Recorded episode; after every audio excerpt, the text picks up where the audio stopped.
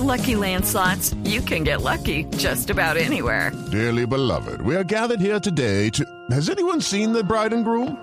Sorry, sorry, we're here. We were getting lucky in the limo and we lost track of time. No, Lucky Land Casino, with cash prizes that add up quicker than a guest registry. In that case, I pronounce you lucky. Play for free at LuckyLandSlots.com. Daily bonuses are waiting. No purchase necessary. Void where prohibited by law. 18 plus. Terms and conditions apply. See website for details.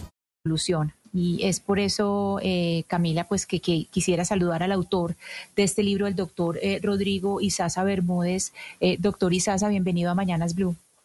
Eh, buenos días a todo el organismo periodístico de Blue. Para mí es un honor estar con ustedes y darle esa imagen de ese libro que es el esfuerzo académico de muchos años y esa pregunta que vemos en el consultorio todos los días que además nos llega como anillo al dedo, yo creo que a muchos en esta mesa de trabajo, doctor Izaza, porque son varios los colombianos que estamos atravesando esa situación de qué hacemos con nuestra mamá o con nuestro papá, porque obviamente se llega a un momento de la vida en donde uno eh, de hijo pues se hace responsable de sus padres y estos trastornos emocionales o esta degeneración cognitiva en medio de la ignorancia por no hablarlo, no tenemos ni idea qué hacer y cómo y cómo se maneja. En la investigación y en el libro de lo que usted eh, publica de el de qué vamos a hacer con mi mamá, ¿cuál es, digamos, ese trastorno más presente en, eh, en la población colombiana ya de la tercera edad? Eh, la parte más importante que uno lo ve es la soledad. La pandemia hizo evidencia de un proceso eh, cognitivo importante. Cuando nosotros hablamos de cognición, nos referimos a todas las funciones mentales superiores, pensamiento, memoria, toma de decisiones, estrés, miedo, sueño, alimentación.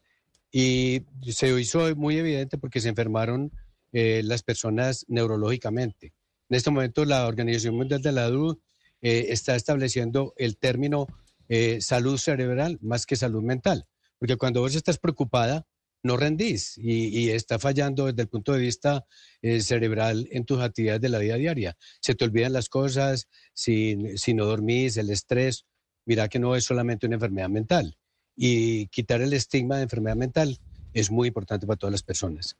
Doctor Isaza, hace un momento Ana Cristina al hacer la introducción de este tema decía que eh, debemos hacer un proceso adaptativo eh, hacia ese, pues hacia eso que de todas maneras nos va a llegar con la edad, eh, que es un algún nivel de, de deterioro cognitivo. Y yo por eso quisiera preguntarle a usted qué tan mucho que nos falta en Colombia para poder estar conscientes de esa adaptación, porque es que hay personas que piensan que eso es cuando ya uno tenga después de 60 años que tiene que empezar a cuidarse, eh, los sistemas de salud no están como pendientes de eso, en la reforma la salud que se está discutiendo no se menciona nada sobre eso, o sea, le estamos dando totalmente la espalda al problema. ¿Qué nos falta para darnos cuenta de que tenemos que poner eso de primero en la lista de prioridades? Yo pienso que volvernos viejos es el primer momento que nosotros nos damos cuenta que estamos completamente aislados. Y hay una cosa, hay un concepto muy interesante que llama la reserva cognitiva. Así como tú tienes una reserva económica para pasar las eh, que nos pasen en un momento determinado, eh, la reserva cognitiva es esa reserva cerebral que hace que nosotros, eh, el cerebro se comunique de un lado a otro, la parte visual con la auditiva, la auditiva con la motora, la motora con el equilibrio, el equilibrio con el bienestar, el manejo de lo que es la función eh, emocional, que es el cerebro emocional nos controla, nos maneja y nos deteriora, y cómo el cerebro eh, funcional, que el cerebro inteligente es el que debe manejar todos esos procesos. De hecho, cuando se habla de reserva cognitiva es estimular eh, con varias actividades, el ejercicio, la lúdica, eh, las actividades normales de lo que sabes hacer. Eso no es llenando crucigramas y haciendo sopa de letras. Yo le digo a la gente que la sopa de letras la hagan con pollo y que se alimenten mejor, porque nuestros viejos se están deteriorando y tienen un poco de problemas alimenticios. Se están colgando los muslos, los brazos, los antebrazos. Eh, nos estamos envejeciendo por una serie de caprichos y porque nos estamos enfrentando a los ambientes que son los que activan los genes del deterioro. Doctor Isaza, hay eh, un punto importante en el libro y es el cuidador. Usted llama la atención sobre que generalmente el cuidador de la persona que está envejeciendo pues es su pareja. Entonces es una pareja que pues en edad está muy cerca. Y hay, eh, eh, digamos, una condición o algo que sucede con frecuencia y es la depresión del cuidador. ¿Cómo detectar esa depresión en el cuidador? ¿Cómo... Ok, round two. Name something that's not boring. laundry? Ooh, a book club. Computer solitaire, huh? Ah, oh, sorry, we were looking for Chumba Casino. That's right. ChumbaCasino.com has over 100 casino style games. Join today and play for free for your chance to redeem some serious prizes. ChumbaCasino.com. No purchase necessary. Full prohibited by law. 18 plus terms and conditions apply. See website for details. Cuidar al cuidador, como no dejarlo solo en esta labor del cuidado y más cuando es una persona eh, que también es vieja.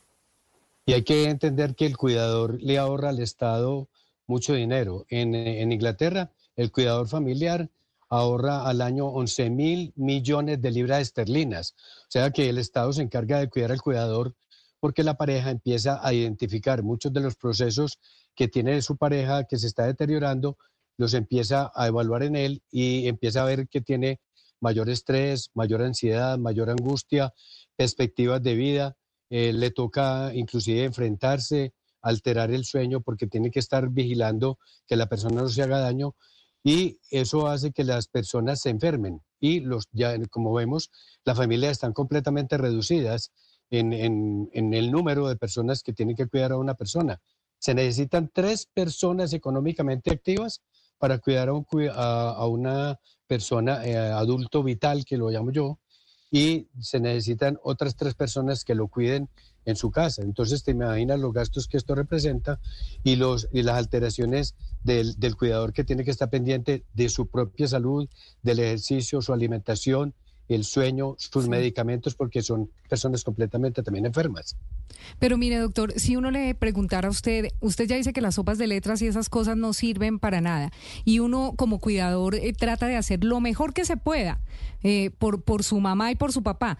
¿Qué es lo que usted le diría a la gente que debe hacer? En una frase, dígame, ¿qué es lo que se debe hacer que de verdad sí sirve?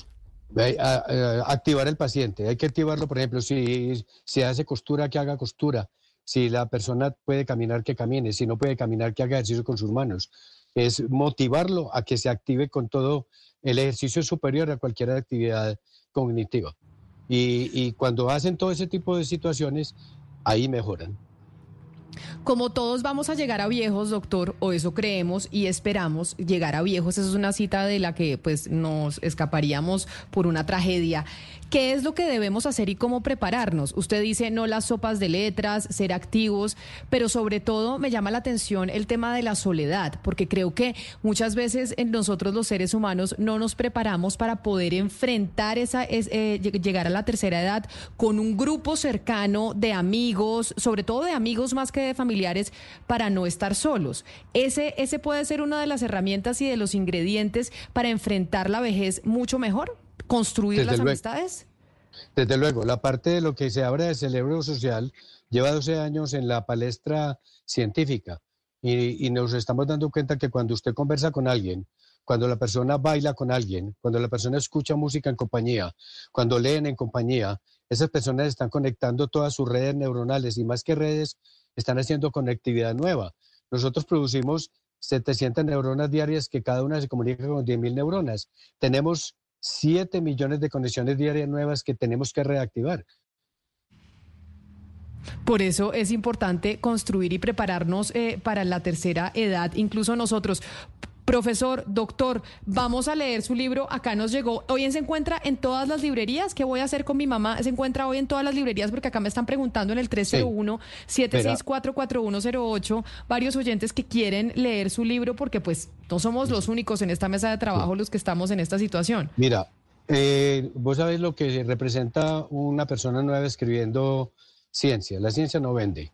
Eh, pero me he dedicado a la educación y la educación posiblemente sí ayuda mucho, aunque no venda.